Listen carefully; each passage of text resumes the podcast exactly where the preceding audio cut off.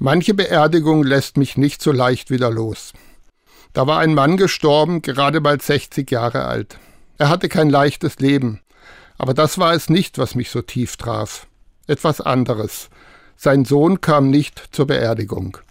Als ich mit seiner Tochter am Grab darüber sprach, war sie traurig, konnte den Bruder aber verstehen. Sie sagte, unser Vater hatte nie eine gute Beziehung zu ihm. Warum also sollte er ihm heute die Ehre erweisen und zu seiner Beerdigung kommen. Wie furchtbar. Und ich frage mich, was bleibt wohl, wenn ich einmal diese Welt verlasse? Ich hoffe nicht, dass meine Kinder dann einen Grund sehen, nicht zu meiner Beerdigung zu kommen. Ich hoffe, dass sie sich gerne erinnern und auch einiges zu lachen haben, wenn sie sich die Erlebnisse mit mir erzählen. Was bleibt, wenn ich gehe? Hoffentlich keine Angehörigen, die so tief verletzt sind, dass sie fernbleiben.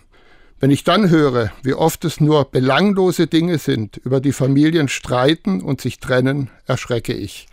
Neulich sagte meine Nachbarin dazu, bei uns heißt das, versteht ihr euch noch oder habt ihr schon geerbt?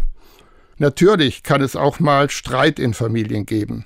Und nicht immer ist es leicht, eine gute Beziehung zu leben. Aber zum Streit gehören immer mindestens zwei.